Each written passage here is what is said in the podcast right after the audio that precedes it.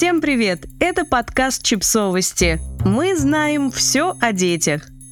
Рубрика «Личные истории». Ты не обязана быть прекрасной мамой. Просто будь хорошим человеком. Автор текста – мама трех дочерей Юлия Громова. Однажды в какой-то книге я прочитала одну фразу. Там ученик говорил учителю – знаете, вы ведь не обязаны быть прекрасным учителем. Просто будьте хорошим человеком. Мне эта фраза запомнилась и стала одним из моих ориентиров в жизни. Хотя с ней можно поспорить, я знаю, но тем не менее она мне очень близка. Сейчас я мало преподаю, но эта фраза все равно со мной. В сложные моменты иногда сама себе говорю, знаешь, ты не обязана быть прекрасной мамой, Просто будь хорошим человеком. Из раза в раз выбирай поступать и общаться как хороший человек. И чем старше становятся мои дочери Алина и Ульяна, тем сложнее бывает удержаться в этом.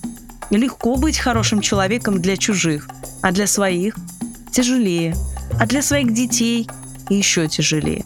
Просто потому, что они самые близкие. Они практически ты сама и знают, как добиваться максимальной отдачи. И чтобы удержаться с ними и поступать хорошо, а не срываться, нужно очень постараться.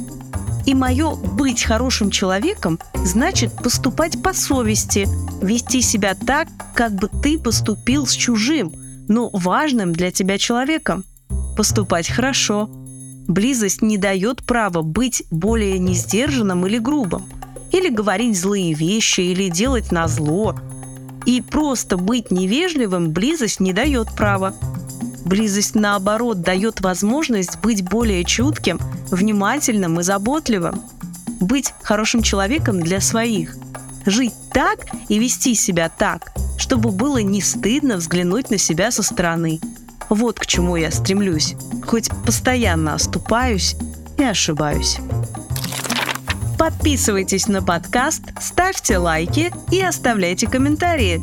Ссылки на источники в описании к подкасту. До встречи!